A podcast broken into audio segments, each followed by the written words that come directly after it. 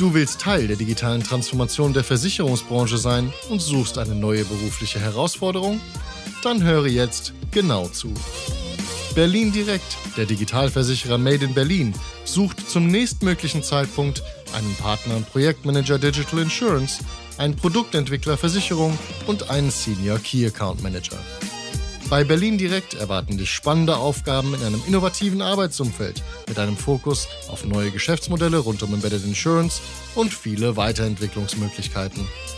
Alle offenen Stellen findest du auf insurancemedia.de. Den Link dazu gibt's auch hier in den Show Notes. Das ist der Digital Insurance Podcast. Ich bin Jonas Pieler und als Managementberater liebe ich Business Innovation und die Herausforderungen der digitalen Transformation.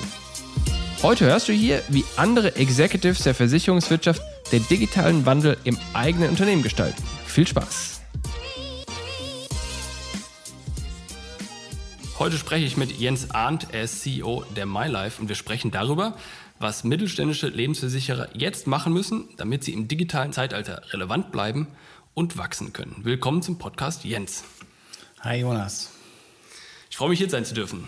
Bevor wir starten, sag vielleicht noch zwei, drei Sätze zu euch, damit äh, unsere Zuhörer euch auch einordnen können. Ja, es geht ja heute um Mittelständler und das ist äh, auch ein richtiges, gutes Stichwort. Wir als MyLife sind quasi der Nettoanbieter in Deutschland. Das ist was Ungewöhnliches in einem provisionsgetriebenen Markt wie Deutschland. Aber mit dieser Preposition sind wir so seit acht Jahren am deutschen Markt unterwegs, so richtig in dieser Preposition Nettoanbieter und Vergütung der Beratung über Honorar. Das machen wir, wie gesagt, seit äh, einiger kurzer Zeit und äh, wachsen stark. Äh, kleines, agiles Unternehmen. Wir kommen wahrscheinlich heute im Laufe des Gesprächs noch auf das eine oder andere zu sprechen und sind mittlerweile insbesondere im fondgebundenen Geschäft echt gut unterwegs. Haben jetzt die eine Milliarde Assets überschritten und ähm, sind so mit jährlichen Beitragseinnahmen von 200 Millionen Euro äh, ganz gut unterwegs und da sehr stolz drauf und gehen halt diesen, diesen Zukunftsmarkt weiter und versuchen das so gut wie möglich hinzubekommen. Sitzen hier in Göttingen im schönen Südniedersachsen. Das ist nicht unbedingt die Versicherungsmetropole, wie man sich vorstellen kann. Das hat viele Vorteile, aber manchmal auch äh, Nachteile. Äh, Gerade wenn man wie ich in Bonn wohnt und äh, dann hin und her pendeln muss äh, zwischen den, den, den Standorten, also zwischen wo man wohnt und wo man mhm. Aber ähm, nichtsdestotrotz macht uns riesig Spaß hier und wir kommen wahrscheinlich im Laufe des, des Gesprächs ja. noch das eine oder andere zu sprechen. Ihr sitzt in einer wunderschönen Villa. Warum, vielleicht sag nochmal, warum ihr in Göttingen sitzt und ob jetzt sagen willst, warum ihr hier sitzt, ist da unabhängig, aber warum sitzt ihr denn in Göttingen? Das hat äh, äh Gründe. Das war äh, früher mal die Gutingia Lebensversicherung, mhm. aber äh, ist am Ende äh, hat das quasi dann äh, Verkauf stattgefunden und ist völlig Neugründung als Nettoanbieter und dann hat man sich halt entschieden, einfach an dem Standort zu bleiben. Es gab früher hier noch einen anderen großen Versicherer, die Gotha, mhm. die hier einen Standort hatte. Und insofern war das so ein ganz kleiner, versteckter Versicherungsstandort. Äh, aber äh, jetzt sind wir nur noch sozusagen der einzige große. Der größte in Gotha, äh, Quatsch, in Göttingen. Der, der, der, genau, der größte äh, hier vor Ort. Aber wir sind äh, von der Mitarbeiteranzahl ganz kleiner Mittelständler. Ihr seid 50 Leute, so hast du, glaube ich, schon gesagt, oder? Genau, wir sind äh, wegen hier äh, äußerst effizient mit, mit 50 Leuten, echt ein, ein großes äh, Prämienvolumen. Und das halt vor allen Dingen, weil wir viele Sachen digital machen. Und da kommt natürlich eins zu uns zu Pass, dass diese Systeme und auch das, was wir machen, gesagt, wir sind so mit dieser Preposition seit acht, neun Jahren am Markt und so alt sind auch die IT-Systeme. Das heißt, mhm. dieses Erbe, diese, diese alten äh, Großrechnertechnologien, die viele große Konzerne und, und Anbieter haben, das haben wir nicht. Und deswegen äh, dauert halt eine Produktneuentwicklung bei uns halt zwei bis drei Monate, mhm. wo andere halt dann ein Jahr äh, und, und, länger für brauchen. Das ist der Vorteil, äh, wenn man halt ja, das finde ich spannend, vor allem, weil ich gerade in der letzten Folge mit Ralf Österreich gesprochen habe von der SDK und da haben wir auch darüber gesprochen, quasi die IT-Systeme, wo die herkommen, wo sie sind und wo sie hin müssen. Und da haben wir auch so gesprochen, dass es im Grunde noch auch in vielen Unternehmen noch diese riesen Mainframe-Systeme gibt ja. im Keller, ähm, wo es im Grunde kaum noch Entwickler gibt, die damit arbeiten können. Und das ist allein diese Tatsache ist ja schon ein, will ich sagen, ein Hinderungsgrund, aber eine Hürde auf dem Weg, digital agil zu sein. Ja, ja. also das ist äh, in der Tat, äh, was du ansprichst, richtig. Wir machen was Außergewöhnliches auch, anders als viele anderen. Wir zentralisieren das nicht in ein IT-System, die wir einem fremden Anbieter geben, wo wir über ein Demand-Management dann Anfragen stellen und uns in eine Priorisierungsreihenfolge reinstellen, sondern wir haben Standardsoftware, mhm. die wir aber selber weiterverarbeiten mit mhm. eigener Technologie, miteinander so vernetzen, dass man halt äh, bei uns zum Beispiel 24-7 in seinen Vertrag reingucken kann, aber auch Vertragsänderungen vornehmen mhm. kann. Nicht so einmal nur am Börsenersten kann man Fonds kaufen und verkaufen bei uns ist heute der Auftrag und ein paar Stunden später ist es gekauft oder verkauft und man sieht es online im Versicherungsvertrag. Das ist halt der Vorteil, wenn man halt noch so neue Technologien hat und die aber auf eigener Basis weiterentwickelt. Bevor wir jetzt gleich reinsteigen in das Thema, aber das heißt, die Käufe und Verkäufe, die passieren auch vollautomatisch. Das heißt, das ist, wird dann dunkel verarbeitet, oder? Richtig. Ah, das ist interessant. Genau. Weil das ist, das ist ja auch immer ein ich will nicht sagen nerviger Zwischenschritt bei einer Lebensversicherung, dass du im Grunde dann immer jeden Tag schauen musst, okay, was habe ich gestern für Transaktionsbewegungen gehabt und dementsprechend jetzt das in meinen Beständen abgleichen muss. Genau, wir haben das so gelöst, dass wir, also ein Flagship-Produkt, das ist die, die MyLife Invest, die, ähm, wo wir quasi mit einer externen Depotlagerstelle so zusammenarbeiten, dass das per ähm, Kundenauftrag oder mhm. Maklerauftrag reinkommt, per API-Schnittstelle direkt durchgeleitet wird, dort auf der Fondsplattform der An- und Verkauf stattfindet oder Tausch, was auch immer gewünscht wird, zurückgemeldet wird und wir es dann direkt in den Online-Account des Kunden sichtbar machen, sodass er sieht, was da passiert ist. Und das führt halt dazu, dass man äh, immer Transparenz hat über das, was gerade auf dem äh, sag mal, äh, Versicherungsdepot oder Versicherungskonto geschieht. Das ist ja genau der Punkt, den man äh, vielen anderen äh, vorwirft, dass die Kunden nicht verstehen, was da geschieht. Was ist denn eigentlich mit meinem Geld? Wie viel ist angelegt worden? Manchmal hilft es ja auch, weil auch ähm, gerade zu Beginn der Laufzeit große Kostenblöcke versteckt sind. Das haben wir nicht, weil wir da als Nettoanbieter das über Honorar regeln und ähm, macht das Ganze natürlich transparent. Geht natürlich auch mit so einem Modell äh, sehr viel einfacher, als es für so einen Bruttoanbieter möglich ist. Aber ihr seid eine formbasierte Lebensversicherung und habt ihr auch Kapital? Ja, wir haben äh, also sag mal, äh, ich würde sagen 80, 85 Prozent des Umsatzes pures Unit-Link-Produkt, wie wir, wir im Versicherungsdeutsch sagen, also fondgebundenes Produkt. Und äh, wir haben ansonsten noch äh, äh, ein Produkt, da kann man sozusagen wie ein Fonds auch den klassischen Deckungsstock des Versicherers beimischen. Mhm. Das heißt, wir haben es nicht so gemacht, purer klassischer Deckungsstock. Man kann sagen, ich habe 70 Prozent oder 80 Prozent Fonds und dann nehme ich den Rest noch als Deckungsstock mit dazu und kann das beimixen. Aber äh, was wir sehen, ist halt, dass äh, der Trend mehr und mehr zu 100% Unit Link geht bei uns, ja, die dann aber mit einer Vermögensverwaltung gekoppelt sind in der Regel oder einem Makler, der das managt für die, damit der Kunde, also viele Kunden mögen dann nicht jeden Tag drauf gucken. Mhm. Sie wollen die Option haben, dass sie es können und da gucken auch regelmäßig rein, aber wollen sich nicht um die Anlage kümmern, ist die Aktie jetzt besser als die, sondern sourcen das dann aus über den Vermögensverwalter oder den Makler, der das dann für den übernimmt. Äh, verstanden. Glaube ich auch, dass es jetzt im aktuellen Zinsumfeld Sinn macht. Also ich meine, mehr äh, Unit-Linked, wie du sagst, oder eben formbasierte Sachen zu machen. Aber ich meine, lass uns darüber sprechen, wie die Versicherungsbranche in den nächsten 10, ich meine 20 Jahre ist weit hin, aber in den nächsten 10 Jahren aussieht. Was glaubst du, wird es die gleichen Unternehmen geben wie heute? Was wird anders sein? Ja, wie passt ihr da rein? Oder? Also, wir passen natürlich hervorragend da rein. Sonst, Was soll ich anderes sagen? Na, ich sag, ich würde sagen, grundsätzlich ist es ja so, der Absicherungsbedarf und Vorsorgebedarf der ist einfach gegeben. Also wir sind ja komplett im, im Vorsorgebereich, also quasi im Altersvorsorgebereich unterwegs und sag mal so Investmentbereich unterwegs, weniger äh, Schutz, Protection, also BU oder sowas. Und ähm, dieses äh, sogenannte Langlebigkeitsrisiko, dass man halt später eine Rente oder ein Altersvorsorgevermögen äh, haben möchte, das ist ein Bedarf, den es nach wie vor geben wird. Wenn es einen Bedarf gibt, gibt es halt auch immer eine Existenzberechtigung für Unternehmen. Und jetzt ist ja die Frage von dir, wer wird, wer wird da überleben oder wer wird da noch am Markt sein in 10, 20 Jahren. Generell, da bin ich auch bei dir, so 20 Jahre vorauszugucken, ist echt schwer. Wenn ich gerade mal überlege, vor 20 Jahren, was ich da so gemacht habe und was ich mir, wenn ich mir vorstelle, dass ich heute äh, Podcasts mache und, und wir haben gerade darüber gesprochen, dass man mittlerweile alles über WebEx und, und Teams mhm. etc. die Meetings abhält, da hätte ich nicht mal vor einem Jahr geglaubt, dass das so reibungslos klappt, was wir jetzt alles mit Corona gesehen haben. Und insofern, ich glaube halt, äh, es werden die Unternehmen am Markt sich rauskristallisieren, die sich ihre Innovationsfähigkeit wieder zurückerobern oder erhalten. Und da unterscheide ich immer zwei Dimensionen. Das eine ist, sag mal, die kreative Innovationsfähigkeit, dass man wirklich neue Ideen hat, mhm. sich äh, immer ständig hinterfragt und sagt, was kann ich besser machen an dem? Ist das noch der Markt? Ist das noch richtig?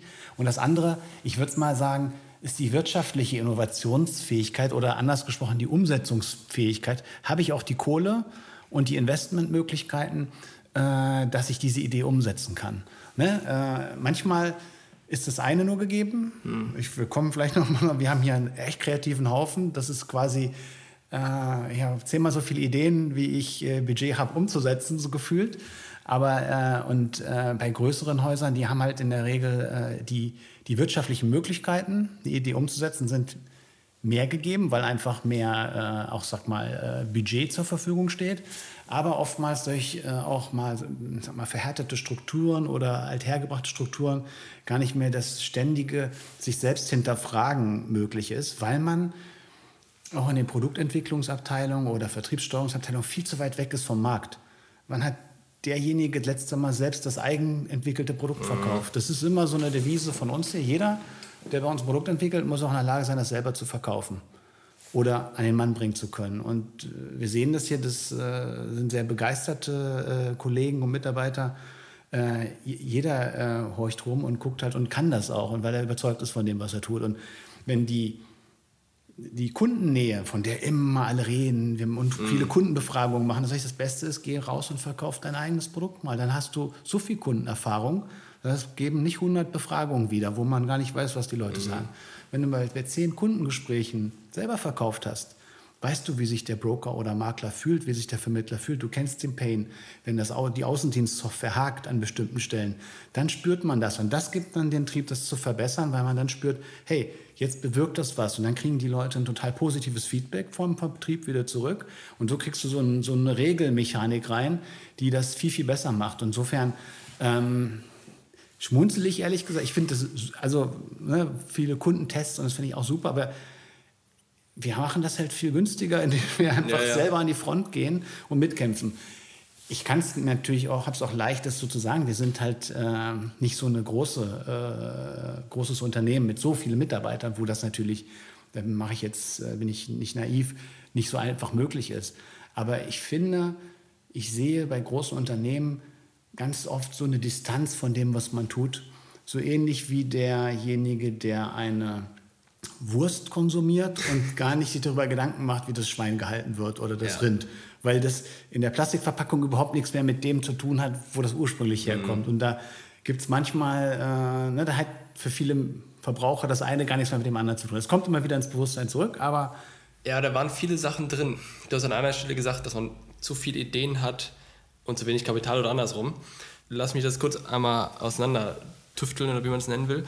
Gerade auch das, vor allem das auch das mit diesem Verkaufen, dass jeder, der das Produkt entwickelt, es auch verkauft haben muss. Das finde ich total relevant, weil das quasi so ein klassischer, ich will es einfach sagen, nicht Startup-Ansatz, aber so Tech-Business-Ansatz ist, wo du im Grunde hingehst und du machst halt deinen MVP, wie man so schön sagt, mhm. auf Deutsch, und baust mal das kleinste Produkt, was du brauchst und verkaufst es dann mal und sammelst sofort Learnings über diesen Verkaufsprozess, der dann idealerweise, wie du es ja beschrieben hast, gerade dann in der Abteilung landet oder in den Köpfen landet, die das Produkt entwickeln. Und das ist fundamental richtig und das ist der Grund, warum Startups anders arbeiten oder anders funktionieren oder unter Umständen erfolgreicher sind als andere Unternehmen. Aber das heißt, wie macht ihr das konkret bei euch? Das heißt, ihr habt zu viele Ideen oder erzähl mehr davon. Ja, also Ideen gibt es bei uns ganz, ganz viele ja. ne? für, für neue Produkte, für neue Vertriebsansätze etc. Und dann ist es natürlich so ein bisschen äh, die Pflicht und Aufgabe von uns im Management-Team, das ein bisschen zu kanalisieren und zu ordnen. Ne? Dass man halt dann nicht äh, die Ressource, die immer eine knappe ist, das Investmentbudget, in Sachen steckt, die da am Ende nicht lukrativ sind, weil am Ende machen wir uns auch nichts vor, sind wir ein Wirtschaftsunternehmen und müssen dann äh, da auch funktionieren.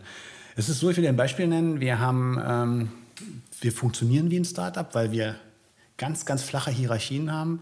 Wir, wir sind, äh, sind alle sehr, sehr eng vernetzt und wir haben so in unserem Vertrieb sogenannte Business Coaches, die einfach Ideen sammeln vor Ort, die sie mitnehmen aus dem Markt von Vertrieblern, von Vermittlern, Maklern oder Vertriebsorganisationen.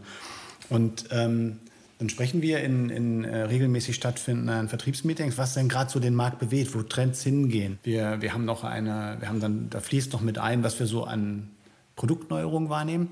Und dann sitzt an dem gleichen Tisch sozusagen unsere Entwicklungsabteilung. Und das ist einzigartig, was, es, was wir haben. Bei uns sind die Aktuare und die Produktentwickler und die IT-Programmierer alles ein und dieselben Personen. Das heißt, jeder Aktuar kann auch selber das Verwaltungssystem programmieren. Das ist einzigartig. Da okay. gibt's ähm, in, in, großen Konzernen gibt es dann agile Teamfindungsprozesse zwischen linken Team und rechten Team und dazwischen ein Demand Management. Und äh, bei uns ist das, ich sage doch immer, linke und rechte Gehirnhälfte. Da muss man gar keine gelben Zettel kleben, großartig, sondern die Leute sitzen an einem Tisch und dann werden die Ideen diskutiert. Und dann gibt es so eine ganz gute Diskussionskultur, wo man dann sagt, ja, das könnte ich, das ist eine coole Idee, aber das kriegen wir nicht umgesetzt, weil das im Großspeicher XY nicht funktioniert aus den und den Gründen oder mit der API-Schnittstelle nicht weitergegeben werden kann. Aber ich hätte eine Idee, wie wir es hinbekommen. Und oftmals ist es auch so, dass es einen Tag später nochmal einen Anruf gibt, Meeting, ich habe heute Nacht schlecht geschafft, aber jetzt habe ich die Idee, wir könnten es so und so machen. Meinst du, das lässt sich auch verkaufen? Und dann der Vermittler sagt, ja, nicht ganz so gut, aber ich überlege mir auch mal was. Und schon haben wir in diesen Prozessen ein, ein Finding. Und wenn wir dann, wenn die Kollegen dann soweit sind, dann kommen wir sozusagen ins Spiel, dann challengen wir das Ganze nochmal. Hat das Potenzial? Kriegt man das dann entsprechend äh, verkauft, umgesetzt? Sind die rechtlichen Rahmenbedingungen erfüllt, die es dafür braucht? Und wenn das dann auch gegeben ist, dann äh, äh fällt der Startschuss und dann sind alle mit Herzblut dabei. Ich glaube, das ist auch was, was hier die MyLife ausmacht, dieses Herzblut, dass man, dass man für die eigenen Sachen noch kämpfen kann, weil man die Nähe noch zum Produkt hat, wie, es eingangs. Mhm. Und dadurch äh, kriegen wir das hin. Und wie es aber so ist, es gibt halt immer zehn coole Ideen, aber äh, die, äh, die Superpolice, die alles kann und nichts kostet und sogar dann noch Geld rausbringt, ähm, die kriegen wir halt wirtschaftlich nicht dargestellt, zumindest nicht in, in diesem Niedrigzinsumfeld. Das muss halt dann alles am Ende sich auch äh, äh, tragen und, und funktionieren. Aber mir ist lieber so, dass man aus dem Pool auswählen kann, als dass man ein Budget hat und keiner hat eine pfiffige Idee, was machen kann. Genau, das heißt, das, was du gerade erwähnt hast, das passt, gehörte in deine Kategorisierung vom Anfang hin zu Ideen äh, und dann aber auch Umsetzungskreativität. War das, mhm. war das ist Umsetzungskreativität, was du gerade beschrieben hast, oder? Ja, oder? genau. Und ich sage halt, es gibt einmal diese Innovationsfähigkeit, dass man überhaupt Ideen und kreative mhm. Ideen hat, sowohl in der Umsetzung als auch in der äh, überhaupt die Idee zu haben. Und das andere ist dann halt, hat man auch die technischen und äh, äh, investiven Möglichkeiten, das zu tun. Ne? Also zum Beispiel ähm, würden wir liebend gerne könnten wir sagen, wir könnten jetzt auch noch Fremdwährungspolicen anbinden. In Deutschland hat noch keiner großartig äh, gemacht, könnten wir machen. Aber dann müsst, kommt jetzt die wirtschaftliche Umsetzung. Vielleicht hat ein anderes einfacher eine äh, Depot-Lagerstelle in Amerika mit den ganzen Legalproblemen, äh, die das Ganze mit sich bringt, zu machen, weil er sagt, das Budget nehme ich dafür in Kauf. Wir würden das jetzt nicht unbedingt machen aus unserer Position raus. Wir würden dann eben gucken, dass äh, wir da schneller erfolgreich sind mit den Themen. Das heißt, wenn wir zu der Ursprungsfrage zurückkommen, wer überlebt eigentlich, sind die, die innovativ sind. Und um innovativ zu sein, das ist ja eine Kulturfrage oder ein Kulturthema. Und das, was du gerade beschrieben hast, ist ja eine gesunde Kultur, wo alle Mitglieder einer Organisation die anderen unterstützen wollen. Und das ist ja ein zentraler Aspekt, und die große Frage, die sich viele stellen, ist, wie kommt man dahin? Wie habt ihr es geschafft, so eine positive Kultur zu bekommen? Ja, jetzt bin ich äh, ein Jahr CEO. Ähm, ich kann dir sagen, was ich wahrnehme in dem Unternehmen und wo ich glaube, wie es gekommen ist. Man hat das Unternehmen ja äh, mit dieser Netto-Preposition neu gegründet vor knapp zehn Jahren. Und ähm, für so eine Neugründung ist es halt total schwer, ähm, Provisionsbusiness vorzufinanzieren. Diese Provisionen müssen alle vorfinanziert werden. Also hat man sich entschieden, ob mit Netto- und Honorarvergütung einen ganz neuen Weg zu gehen, weil es für einen Neustart eines Lebensversicherers viel einfacher und auch von den Investitionsmitteln viel, viel, äh, mit viel geringeren Mitteln zu bewerkstelligen ist. Und die einzige Chance, die man hatte, das erfolgreich hinzukriegen, war, sich komplett auf Vertrieb, Markt und Kunde auszurichten. Alles das zu tun, wo man sieht, das können die anderen nicht, da gibt es eine Lücke, da gibt es eine Nische, das kann man mit kreativen Lösungen äh, pfiffiger machen. Und das hat man halt konsequent umgesetzt. Und da gab es viel Trial and Error, wo man mal einen Weg gegangen ist, in Sackgasse wieder zurück, hat nicht geklappt, den nächsten, in unermüdlicher äh, Zähigkeit und Hartnäckigkeit. Und dann ist es halt auch immer höfliche Hartnäckigkeit hilft, sage ich. Ja, er muss dann dranbleiben und am Ende äh, hat es auch zu diesem sehr erfolgreichen Produkt, was wir mit MyLife Invest haben. Das hat, ich glaube, äh, zwei, drei Jahre gedauert, bis man das richtig in dem Setup hatte, wie es funktionierte, dass man quasi eine fondgebundene Versicherung so bedienen kann, wie ein Depot, was man vom Online-Brokerage kennt. So kann das ein Makler und ein Kunde äh, nutzen und bedienen, kaufen, verkaufen, wie er möchte. Quasi wir haben die Funktionalitäten des Online-Depots oder des Depots in, den Versicherungs, äh, in die Versicherung integriert. Und das war dann das, der Erfolgsschlüssel. Aber es hat auch viel Trial and Error gehabt. Was ich sagen will, diskutieren, besprechen, auch mal in eine Sackgasse reinlaufen, dann die Kraft haben, wieder aufzustehen, zurück und nochmal neu zu probieren. Und ähm, hat halt auch viel mit den Menschen zu tun, die das machen. Entweder lebt man das vor und lebt das und hat Spaß daran, auch Sachen auszuprobieren. Und da gehört auch so, sich ständig neu zu erfinden. Das klingt jetzt so pathetisch, äh, aber sich immer zu hinterfragen, ist das richtig, was ich mache? Und wenn du aber eine Neugründung hast, dann gucken alle Mitarbeiter, machen wir denn jetzt Ertrag damit? Wird das denn reichen? Kriegen wir das denn hin? Wir sind ja noch so klein und jung und wenn wir nicht aufpassen, sind wir schnell weg vom Markt. Da gibt es eine ganz große Nähe zur Daseinsberechtigung. Und die, wenn sich jeder hinterfragt, dann hast du eine ganz andere Dynamik in so einem Unternehmen. Ich kann dir da noch ein Beispiel geben. Bei uns gibt es so ein geflügeltes Wort. Der Kundenservice ist der zweite Vertrieb. Mhm. Bei uns sieht sich der Kundenservice als zweiter Vertrieb, weil wenn der einen schlechten Job macht und der Kunde oder der Makler legt auf, ist unzufrieden, dann sagen die, dann macht der ja nie wieder Geschäft mit uns. Also versuchen die maximal die Leute zufriedenzustellen. Und du wirst wenig finden, die den Kundenservice der MyLife, obwohl das ein ganz kleines Team ist da unten äh, und mit sehr viel Engagement da dran sind, wirst du wenig finden, die sagen, das ist aber richtig, richtig schlecht jetzt gelaufen.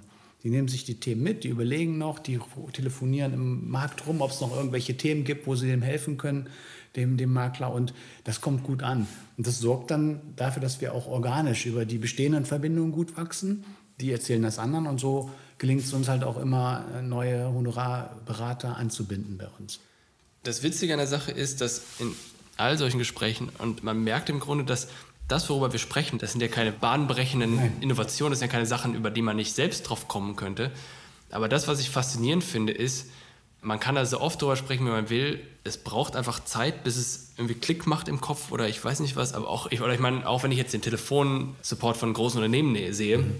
die das alles ausgelagert haben, die dann da im Grunde äh, Gesprächsprotokolle haben und Gesprächsleitfäden und wonach dann die Mitarbeiter was machen müssen und nicht was machen müssen und die im Grunde in ihrem Korsett drin sind und im Grunde gar nicht diese globale Fähigkeit oder Möglichkeit haben zu denken dass das die natürlich darin hindert, guten Support zu machen, weil die die ganze Zeit nur mit Problemen konfrontiert sind und nicht den Kontext sehen und weil sie gerade nicht mit ihren Produktleuten äh, Kaffee trinken waren, sowas in der Art. Ja. Es ist, äh, ist genau, wie du beschreibst, äh, das, es fehlt die Produktnähe und die, die Nähe zum Endprodukt. Und äh, ich verstehe auch, warum das gemacht Das sieht halt auf PowerPoint-Folien, wenn das Unternehmensberater dann präsentieren. wir machen jetzt das mit Gesprächsleitfahren, dann können wir 35,ips äh, FDE abbauen, dann sieht es cool aus. Ein COO freut sich auch, dass er Kosten sparen kann. Frage ist, macht das dem Kunden am Ende auch Spaß? Und ich weiß, ähm, habe ja selber lang genug in Großkonzernen gearbeitet. Äh, das ist auch ein Muss, weil man muss von den Kosten runter, da führt kein Weg dran vorbei. Aber das dann so zu machen, dass ein Kunde wirklich zufrieden ist am Ende, das schaffen halt nur, nur relativ wenige. Das schaffen auch Großkonzerne, ja, aber äh, du siehst ja hier auch mit Amazon gibt es Wege wie man auf einem anderen Weg Kunden, auch wenn man Großes zufriedenstellen kann, da muss man halt auch viel investieren. Aber ich glaube halt, diese ähm, gesichtslose äh, Art, mit dem Kunden zu kommunizieren über ausgelagerte Center äh, in Bratislava und äh, keine Ahnung. Ich glaube, das ist unser Vorteil, dass wir es anders machen. So will ich es mal ausdrücken. Ja, und vor allem finde ich Folgendes relevant und sag mir mal, ob du es ähnlich siehst. Ich hatte wahrgenommen oder mein Eindruck ist, dass vor 20 Jahren die Produkte in den Versicherern von der Verwaltung bestimmt wurden. Die, die im Grunde die Produkte entwickelt haben, die haben gesagt, jo, so muss es jetzt aussehen, wir können was Neues rechnen, hier, verkauft es doch mal. Und dann kamen wahrscheinlich dann die, die, Vertriebler auf die Idee, ah Mist, ganz ehrlich, wenn wir euch sagen, was die Produkte sind, dann können wir das viel besser verkaufen, weil wir sind auch viel näher an den Kunden dran. Und dann gab es im Grunde so eine Phase, von mir ist auch jetzt nicht ganz 20 Jahre, aber fast, in der es darum ging, dass die Vertriebler gesagt haben, guck mal hier, das ist das Produkt, wenn du mir das jetzt fertig baust, dann verkaufe ich das tonnenweise. Mhm. Und jetzt sagen alle, es ist nicht mehr der Vertrieb, der bestimmt, was das Produkt ist, sondern der Kunde sagt, was das Produkt ist. Oder anders ausgedrückt, wieder die Produktleute, die aber mehr mit den Kunden zu tun haben. Mhm. Und das, was du gerade beschreibst, klingt für mich, als ob es genau das sei. Das ist im Grunde eine Organisation, die sich selbst aus eigenem Interesse, logischerweise, damit beschäftigt, was der Kunde eigentlich haben will und im Grunde gewollt oder nicht gewollt, kann man natürlich retrospektiv immer sagen, so war der Plan, aber im Grunde ähm, natürlich jetzt wunderbar in die Zeit passt, weil sie besser in der Lage darin ist, aufgrund der Tatsache, dass sie selbst die Sachen verkaufen, auch wenn sie es vielleicht mhm. nur äh, geringer Umfang machen oder auch nur testweise, besser in der Lage sind als andere zu verstehen, was, was der Markt und die Kunden eigentlich haben wollen, als es in der Vergangenheit so war. Siehst du das ähnlich? Hast du auch diese, diese, diese Entwicklung gesehen? Oder was? Ja, guck mal, da hilft ja äh, so ein Blick auch in die, ins Geschichtsbuch oder in die, in die Vergangenheit. Warum war das früher so? Früher gab es eine regulierte Welt, ganz früher. Da hat, äh, gab es Geschäftsfehler, Muster, Musterbildversicherungsbedingungen. Da, da konnte sich quasi ein Lebensversicherer vom anderen, die hatten alle ihren klassischen Deckungsstock, nur noch über die Überschussbeteiligung und über die Kostenparameter unterscheiden. Es war alles reguliert. Und dann kam ja irgendwann die Zeit der Deregulierung. Da hat man gesagt, jeder Lebensversicherer kann jetzt so mal agieren, wie er möchte. Ihr seid nicht mehr so stark reguliert. Wir beaufsichtigen euch noch nach wie vor, aber ihr habt mehr Freiheiten. Und dann kam es ja zu den Entwicklungen, dass dann fondgebundene und was für äh, Indexpolicen, was auch immer alles äh, auf, den, auf den Markt gekommen ist, äh, ob, ob gut oder schlecht ich fand auch die alte klassischen Deckungsstock, der war vom Ansatz her aus einer Zeit, wo man 6, 7, 8, 9 Prozent. Zinsen bekommen hat, hatte der seine in, in, im Kollektivgedanken auch eine wirkliche Daseinsberechtigung. Jetzt funktioniert das halt alles nicht mehr. Und durch diese Deregulierung kam es dann zu genau dem Schritt, den du beschrieben hast. Die Vertriebler haben dann eher gesagt, hey, jetzt haben wir ja einen Wettbewerb, die anderen haben das Produkt, wir haben das nicht. Bitte schön, lieber Produktentwickler, äh, bau mir das auch mal so. Dann werde ich aber ganz Menge verkaufen.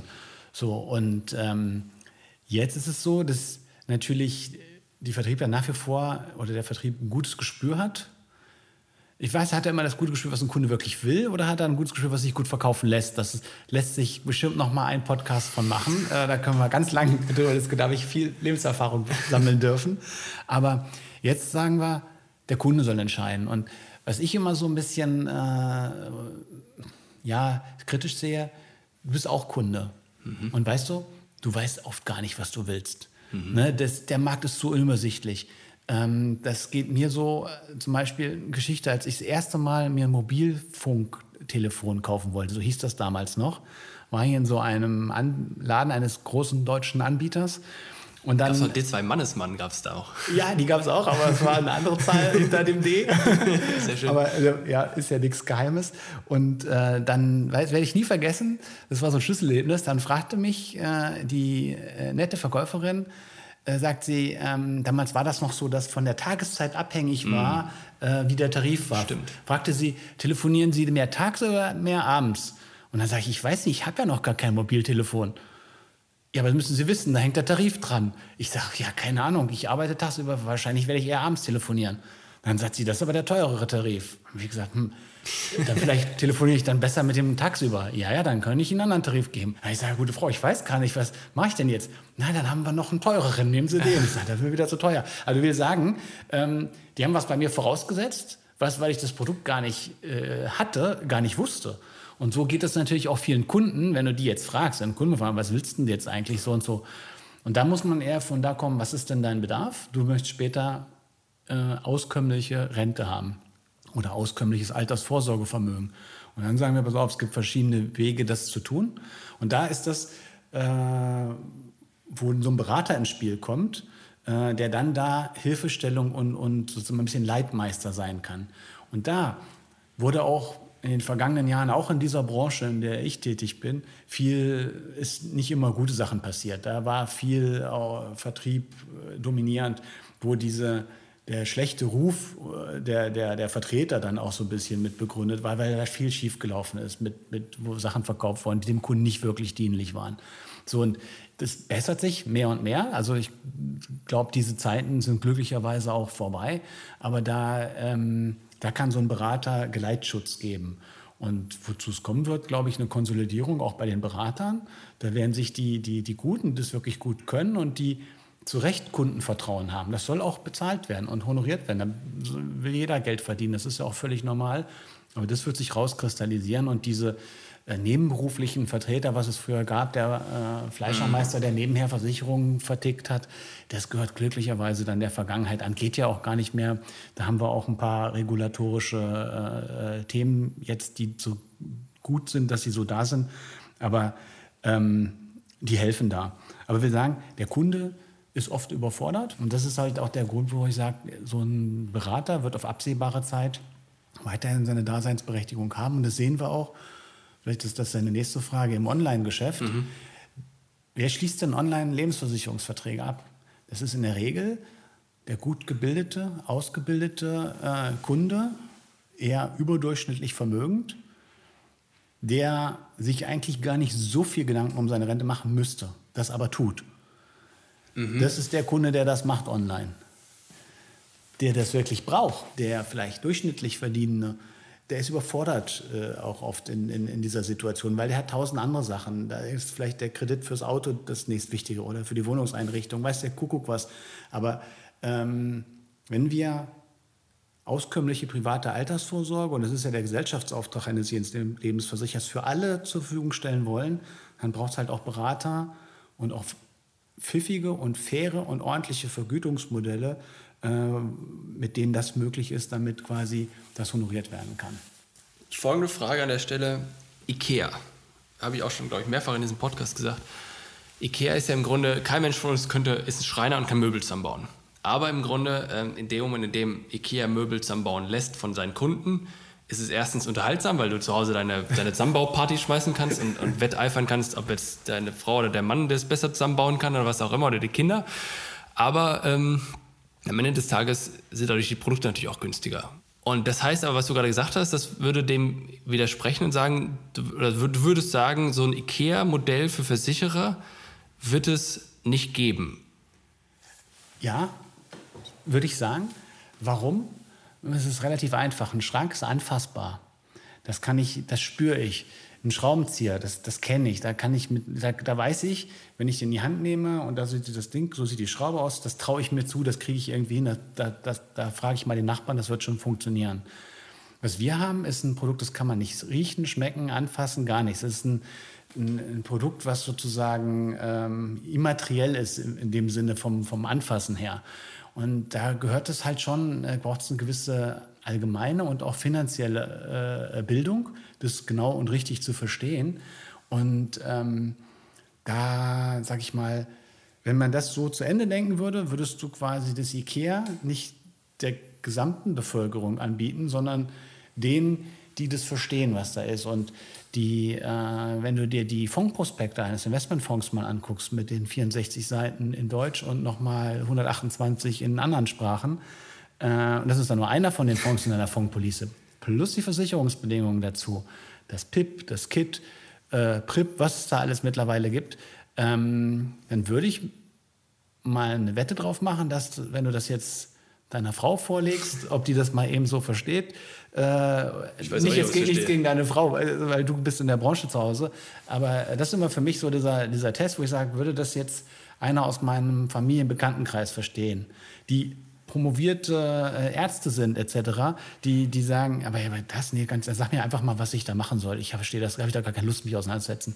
Und du musst es auch so sehen, wo leben wir? Wir leben in so einer Multi-Optionsgesellschaft. Du hast so viele Optionen. Selbst wenn du eine Reise buchen willst, da strömen Möglichkeiten auf dich ein. Du kannst ins Reisebüro, du kannst online. Wenn du es online eingibst, ich will nach Madrid, da hast du tausend Möglichkeiten, das zu machen. Dann hast du immer das Gefühl, ist das jetzt das günstigste, kriege ich es irgendwo anders besser? Du kannst dich tagelang mit so einer Reisebuchung beschäftigen. Ich erlebe das manchmal zu Hause, meine Frau liebt sowas, aber ich verstehe das gar nicht. Ich bin da eher, äh, sag, äh, da will da gar nicht so lange rummachen, ja. Aber ähm, Hoffentlich hört ihr den Podcast, Podcast nicht, habe ich oh. gerade gefragt. Ja? Oh. Und äh, ja, die, die, das Thema ist halt, du bist in so einer Multi-Optionsgesellschaft und äh, du kannst ja theoretisch jede Wurst, die du kaufst, mit tausend Fragen hinterfragen, ist die jetzt vom Bauernhof da und dort und stimmt das wirklich und stimmt die Lieferkette und ist die Kühlkette eingehalten?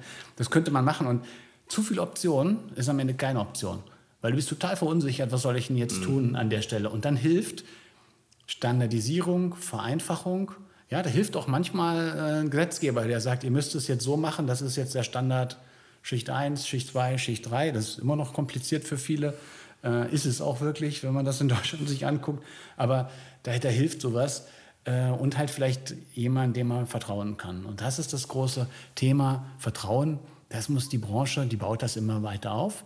Aber das ist das, wer innovativ ist und wer sich das Vertrauen der Kunden erwirbt, weil das auch wirklich belegen kann, dass das oder belegen kann, dass er das verdient, das Vertrauen, durch Track Record, durch Dasein im Schadenfall, wenn irgendwas passiert, sich kümmern um den Kunden, dann ist der Kunde auch bereit, einen höheren Preis zu bezahlen.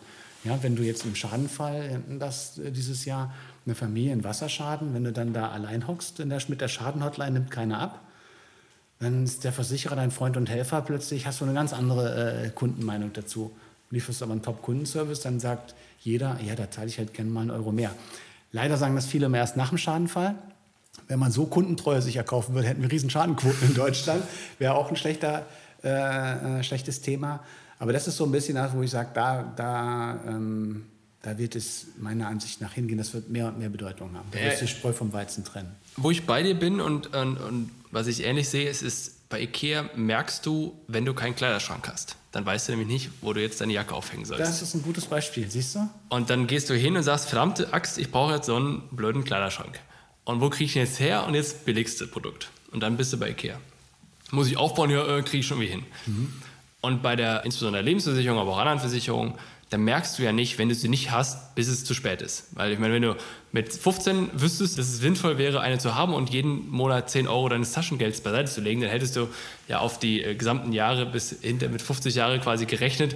Irrsinnig viel Geld, wenn du erst mit 50 anfängst, sagen, Mist, habe ich vergessen, dann musst du ja gleich das Hundertfache äh, auf den Tisch legen, um dann das gleiche Ergebnis zu haben. Insofern, ich glaube, das ist wahrscheinlich so ähm, der Grund, warum so ein Ikea zumindest nach dem jetzigen Gedanken nicht so einfach funktioniert. Da, da gibt es auch einen coolen äh, äh, Spruch, den ich mal gehört habe dazu. Ne? hieß, Versicherungsschutz ist das Einzige, was du dir kaufen kannst, wenn du es nicht brauchst. Wenn du es brauchst, kannst du es dir nicht mehr kaufen. Das stimmt. Und das, da ist viel, viel Wahres dran. Und das ist genau das, was du beschreibst.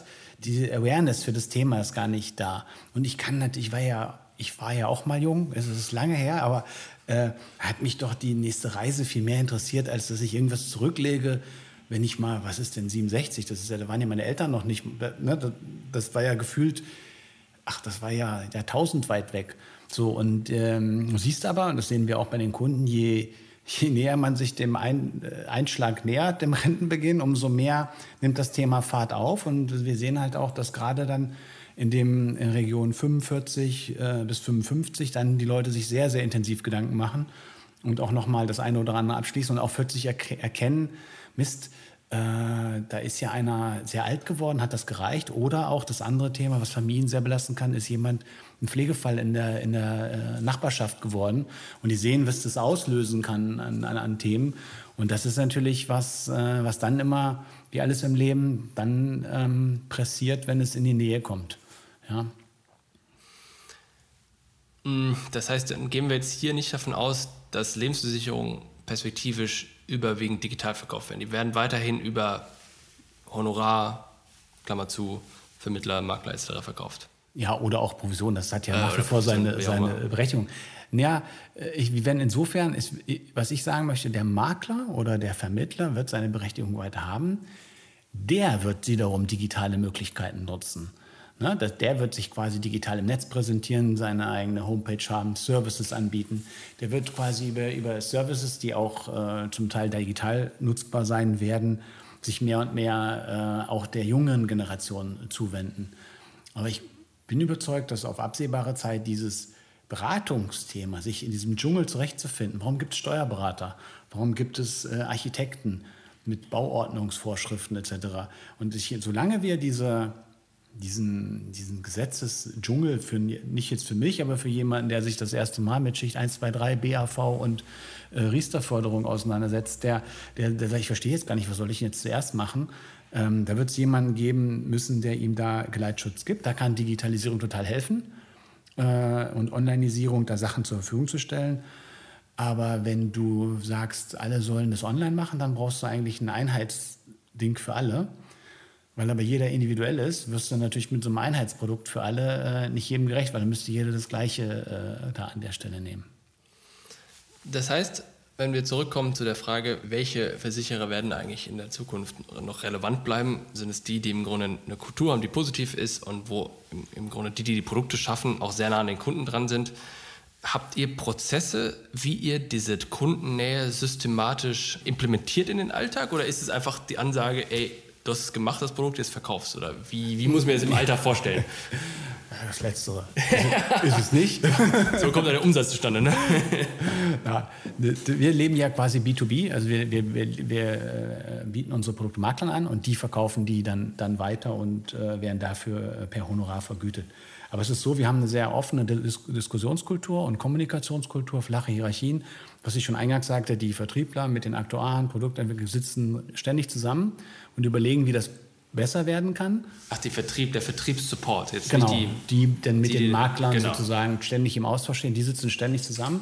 Und äh, es wird halt über kurz oder lang der, der das schafft, das schnell an die Rampe zu bringen und auch überzeugt ist und der das dann so baut, dass er selber auch verkaufen kann und auch sag mal, ein bisschen, es gibt so ein Thema Werksstolz. Also Stolz ist es zu produzieren, so wie der Autobauer auch gerne das Auto fährt, was er selber gebaut hat. Ja, wirst du nicht so viele finden, die in Wolfsburg ein anderes Modell fahren. Hat vielleicht auch mit Mitarbeiterkonditionen. Ich weiß nicht. Ob, ja, gut, dann kannst du mich jetzt kriegen damit, aber es gibt so eine Art, ich habe ich gebaut, das möchte ich heute auch selber, dann nehme ich das, was, was, was bei uns vom Band läuft. Und das meine ich, dass halt jeder sagt, hey komm, ich kann das eigentlich auch selber äh, an den Mann bringen. Und die, die das, denen diese äh, Nähe zum Produkt und zum Kunden nicht verloren geht, auch je größer sie werden, das ist gerade unser Thema, wir wachsen stark und wir müssen gucken, dass wir auch, wenn wir wachsen, dass wir diese Nähe, das ist unsere Kern-DNA, äh, dass wir das äh, weiter uns erhalten, weil das ist quasi, das ist das, was uns stark macht und besser macht und halt immer kleiner, weil wir noch klein sind, wendig in die Nischen und, und Nischen erkennen lässt und auch reinschlüpfen lässt. Wir können sie auch nutzen, weil wir einfach das schnell umsetzen können. Und wir haben das, das einzige drei Prämissen, denen die Produktentwicklung folgen muss, aber auch alles sich unterordnet ist, es muss kostengünstig sein, es muss flexibel, für den Endkunden, für den Endkunden mhm. es muss flexibel sein und es muss transparent sein. Das sind die drei Themen, wo wir sagen, das ist eigentlich das, wenn wir das erfüllen, das muss jedes Produkt erfüllen, dann ähm, da, da, muss sich jedes Produkt dran messen kann. Also wir werden jetzt kein Produkt bauen, was man nicht mehr versteht. Ne, wir werden keine Bedingungen schreiben, kannst du unsere Bedingungen durchlesen, das versteht jeder. Da haben wir lange dran gearbeitet, bis das so ein Deutsch war, dass man das auch wirklich ein, äh, jeder versteht. Nicht nur ein äh, erstes Staatsexamen Jura. Und es muss halt, das ist unsere Prämisse, wir glauben halt, kostengünstige Altersvorsorge sorgt dafür, dass mehr Geld im Vertrag ist. Das sorgt dafür, dass die Leute später auskömmlichere Altersvorsorge haben. Und ähm, damit mit Transparenz kann man halt jederzeit sehen, ist für Nettoanbieter natürlich auch einfach. 100 Euro, die eingezahlt werden, sind 100 Euro auch im Vertragsguthaben. Mhm. Weil die Vergütung des Vertriebs folgt separat über Honorar. Und da ist es halt bei uns auch so, dass wir jegliche Formen haben. Das gibt über einmal Honorare, aber auch über laufende, aus dem NAV-Guthaben entnommene Honorare, sodass immer der Berater dann verdient, wenn der Kunde auch Performance hatte. Und das ist natürlich äh, fair ja, und äh, sorgt dafür, dass sich auch äh, die Vermittler regelmäßig um ihre Kunden kümmern. Das ist ja auch nicht immer der Fall in äh, großen Vertriebsorganisationen. Mhm. Da ist durch diese abschlussgetriebene, also abschlussprovisionsgetriebene Verkaufspraxis oft äh, man, ganz toll als Kunde wird man bedient in den ersten bis zum Vertragsabschluss und bis die Widerrufsfrist abgelaufen ist. Und dann äh, soll es das geben, dass man dann eher äh, den nicht mehr sieht. Aber ähm, da will ich jetzt, äh, das, das, soll jetzt nicht so klingen, als ob das alle so wären. Ja, ja, aber es gibt ja schon so Bestandswechsel, wo dann sagst du im Grunde, Richtig. du schießt halt einen Bestand rüber oder sowas und dann nimmst du nochmal die, die Provision mit oder sowas. Ja, oder wenn bestimmte Storno-Haftungsregeln abgelaufen ja, sind, dann sind man das halt, äh, ist, ist vielleicht die Betreuung eine andere. An und für sich ist eine Provision völlig in Ordnung. Aber man zahlt quasi die Abschlussprovision, die kriegt man einmalig, damit man den Vertrag 35 Jahre lang betreut. Das ist der Auftrag. Und zwar 35 Jahre gleich gut. Und das sehen wir nicht immer im Markt. Mit dem Honorarmodell, wie wir es haben, mit der Vergütung, ist es zwangsläufig so, weil der quasi Jahr für Jahr aus dem NAV dann seine Vergütung erhält. Oder aber der, der Kunde einmalig ein Honorar oder auch in mehreren Etappen an den, an den Berater dafür zahlt. So ähnlich wie du es kennst noch im Steuerberater. Wenn du deine Steuererklärung abgibst, dann sagt er, ich hätte gern dafür, keine Ahnung, 500 Euro oder was. Und ähm, dann musst du das auch argumentieren, dass du das wert bist. Und das äh, kann nicht jeder Vermittler und äh, eher die Guten. Und äh, die machen das ganz hervorragend. Da sieht man, äh, also sieht man auch unseren Stornoraten. Wir haben was das Bestandsstorno angeht, wenn man nach Anzahl geht, sind wir so bei 1,5 Prozent. Das ist mhm. mega gering. Und äh, wenn man nach den Beiträgen geht, ist es ein bisschen höher. Das liegt aber daran, dass wir den Kunden gar keine Stornoabschläge oder ähnliches haben. Das heißt, bei uns kannst du in die Tarife einzahlen und jederzeit auszahlen, so wie du es vom Bankkonto kennst. Du schiebst es ins Tagesgeld und holst es wieder raus. Auch genau, ein Euro? Ah, ich glaube, es gibt einen Mindestbetrag von 20 Euro okay. oder 50 Euro, irgendwie sowas. Aber ich will sagen, normalerweise äh, kriegst du einen Stornoabschlag dann. Du kannst gar nicht an dein eigenes Geld ran, ohne eine Strafgebühr dafür zu zahlen. Und wir sagen unseren Kunden, wenn du ran musst, kannst du ran. Das ist ja auch das, wie man das vom Bankkonto her kennt. Wenn man mal was braucht für eine größere Anschaffung, kann man rausgehen. Und das hat uns auch in Corona sehr, sehr viele neue Kunden während der Corona-Phase, insbesondere im Frühling, viele Kunden beschert, weil wir denen gesagt haben, hey, wir haben flexible Produkte. Wenn ihr jetzt stoppen wollt, ihr könnt das. Ja, äh, ihr könnt auch wieder einsetzen, ihr könnt zuzahlen, ihr könnt entnehmen. Wir wollen euch nur sagen, ihr habt die Flexibilität. Das führte dazu, dass alle gesagt haben, danke, wir wissen es. Ja. Die wenigsten haben es eigentlich genutzt. Aber es hat uns ganz viele neue Kunden beschert, die haben gesagt, zukünftig will ich das genau so haben, dass ich bestimme, wann ich zahlen kann oder nicht. Und die Wechselfälle des Lebens, die positiven, zum Beispiel äh, du bekommst ein Kind oder die Familie bekommt ein Kind, hat jetzt mal äh, ein, zwei, drei Jahre kein Einkommen, weil die Frau zu Hause bleibt, kann sie einfach pausieren.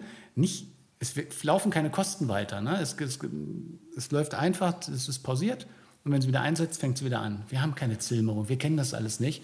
Und das ist natürlich für den Kunden von der Flexibilität ein Riesenvorteil, weil es gibt ja nicht mehr diese Standardlebensläufe wie vor 20 Jahren. Da bist du Bankkaufmann geworden ja, ja, genau. und dann warst du ein Leben lang Bankkaufmann. Oder heute haben wir gebrochenen Lebensläufe, die, die jungen Leute machen Praktika im Ausland, sind sie ein Jahr äh, wieder dort, dann äh, ein Jahr auf dem Sabbatical. Ich weiß gar nicht, ich will jetzt da keinem äh, zu nahe treten, aber es ist nicht mehr es ist nicht mehr dieser Standardlebenslauf von vor äh, 20, 30 Jahren, sondern, und das ist auch gut so, gebrochene Lebensläufe und dem muss so ein Produkt Rechnung tragen. Wenn du dann jedes Mal eine Strafgebühr zahlst, weil du gerade nicht deinen Beitrag zahlen kannst, da verstehe ich doch, dass die jungen Leute sagen, ich habe keine Lust auf Versicherung, ich mache das erstmal gar nicht. sehe ich ähnlich. Das heißt, ich meine, das, was ich sehe, ist, äh, Versicherer müssen im Grunde drei Sachen machen. Sie müssen intern sich, sich optimieren, effizienter, schlanker etc. sein. Produkte näher am Kunden, haben wir darüber gesprochen und im Grunde den Vermittlern äh, oder den Partnern bessere Tools zur Verfügung zu stellen, um damit sie bessere Abschlüsse machen können. Höre ich daraus, dass für euch quasi das Thema Produkt quasi der Kerntreiber ist von den dreien oder ist es eigentlich ein anderes, was wichtiger ist oder wie siehst du diese Hierarchie zwischen diesen dreien? Und wenn du jetzt allen sagst, alles gleich wichtig, okay, meinetwegen, aber. ja, das, das Kernsache ist immer, der Bedarf ist dieses Absicherungsbedarf fürs Alter. Da hilft einfach, kostengünstig, Flexibilität, Transparenz. Und das geht viel vom Produkt aus. Ja. Und das nächste, und das Produkt kannst du nur kaufen, wenn du Beratung dazu kriegst. Und dann gibst du dem Berater halt äh, Tools an die Hand. Und das ist, das ist ein Kerntreiber. Aber kostengünstig geht halt dann nur, wenn du hinten dran effizient bist. Das ist insofern, das ist der erste Part, den du, du erwähnt hast. Und ähm, dafür musst du halt gucken, dass das äh, wirtschaftlich das Ganze ist und dass man halt äh, möglichst effizient das Ganze hinten dran organisiert. Was da hilft, was wir auch haben, wir haben nicht 700 Tarife. Ja, wir, haben, äh, wir haben drei Produktlinien und dann gibt es quasi, äh, gibt es von einer noch die Schicht 1, 2, 3. That's it.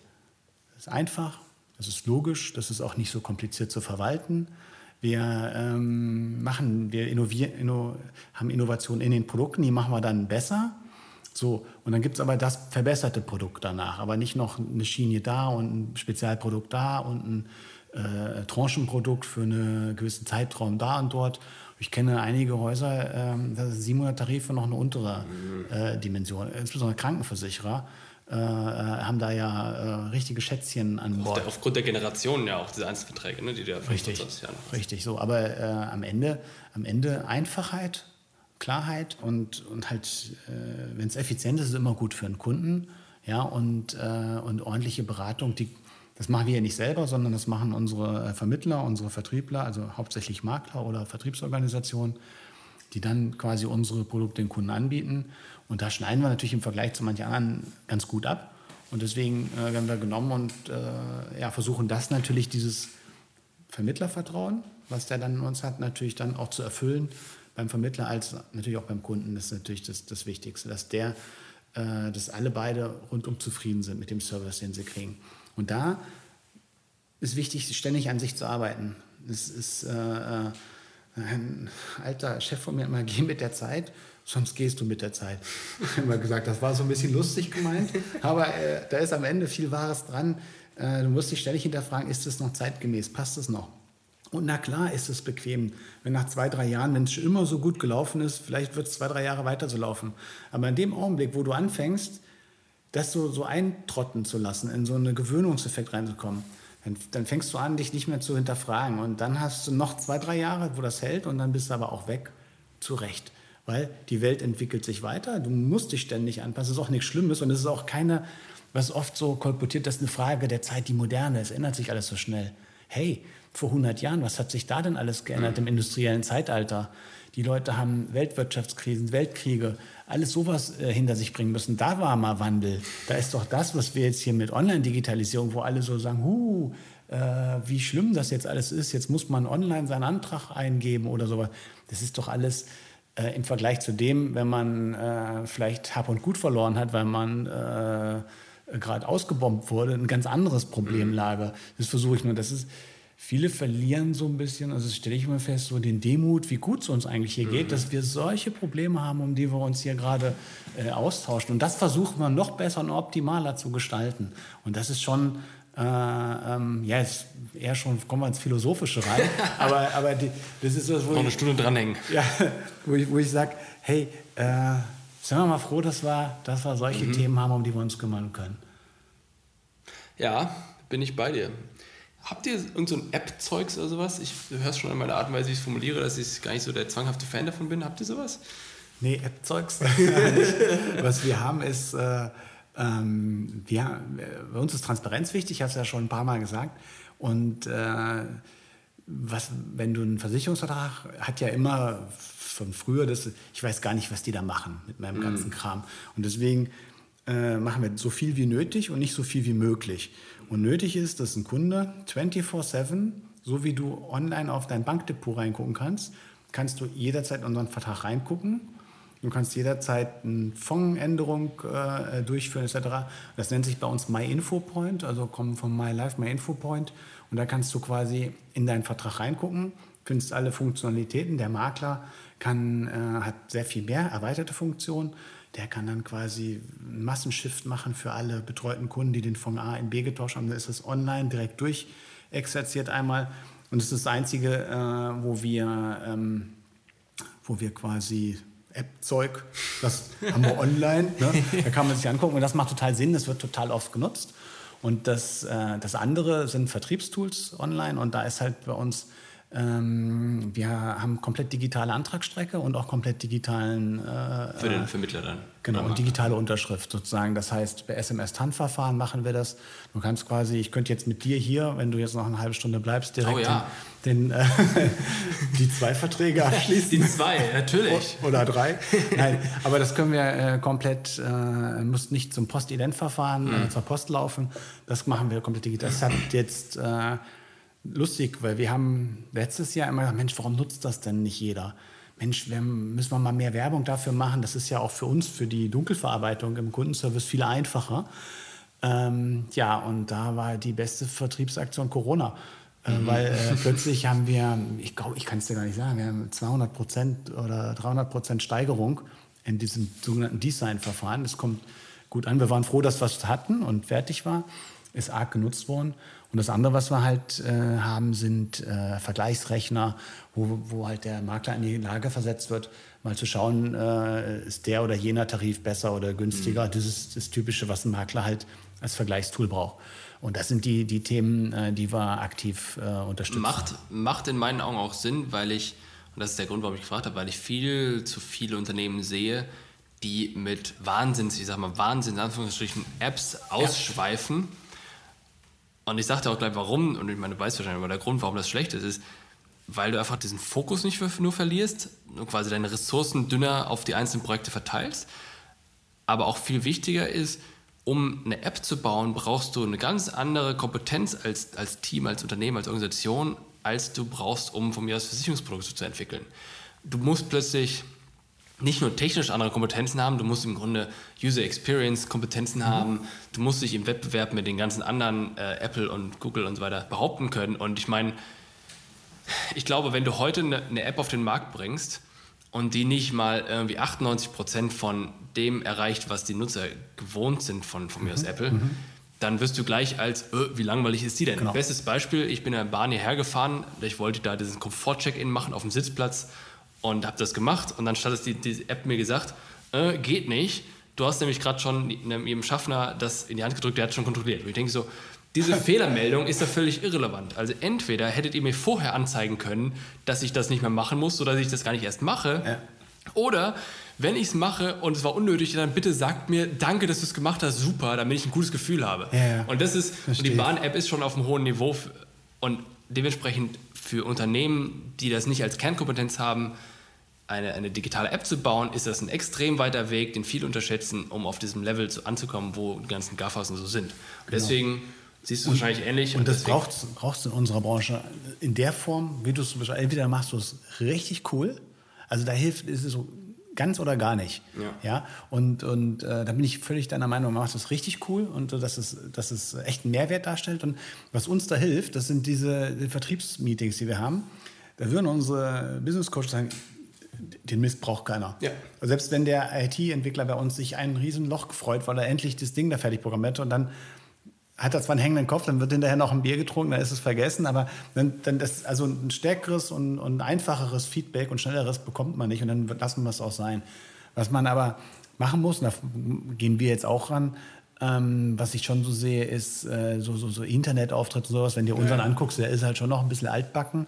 ähm, das ändern wir jetzt, weil das ist halt auch so eine Art Visitenkarte und, und ja, Vertrauensbeweis. Brand. Brand. halt, ja. MyLife sind wir natürlich noch nicht der Brand, den wir uns so vorstellen ja, aber. Aber ist auch relevant. Wir, wir, wir, wir, wir arbeiten dran und wir wachsen da rein. Und ähm, das ist aber bei uns nicht lachen, aber das ist dann auch eine Priorisierungsfrage. Wir haben so viele coole Vertriebsideen, die wir erstmal umsetzen, wo wir sagen, okay, okay, dann muss das jetzt noch mal kurz warten, äh, dann machen wir das, weil wir auch nicht einsehen, ähm, da das Budget reinzutun, wenn wir eine andere, bessere Idee haben, die uns mehr bringt. Aber es gibt so, so sogenannte äh, Must-Have-Themen und da gehört das jetzt dazu und deswegen renovieren wir gerade äh, fleißig da die ganzen Sachen und kommen Anfang des Jahres mit neuen Vertriebstools, aber im Laufe des Jahres dann halt auch mit einem neuen, schickeren äh, Internetauftritt. Also alle, die jetzt auf mylife-leben.de gehen, die äh, ähm, das äh, die, die innen sind, dann sage ich, innen sind wir besser. Wir haben immer positiv gesehen, wir können immer noch dann punkten mit unserem, wie wir sind. Genau, die können sich auch was.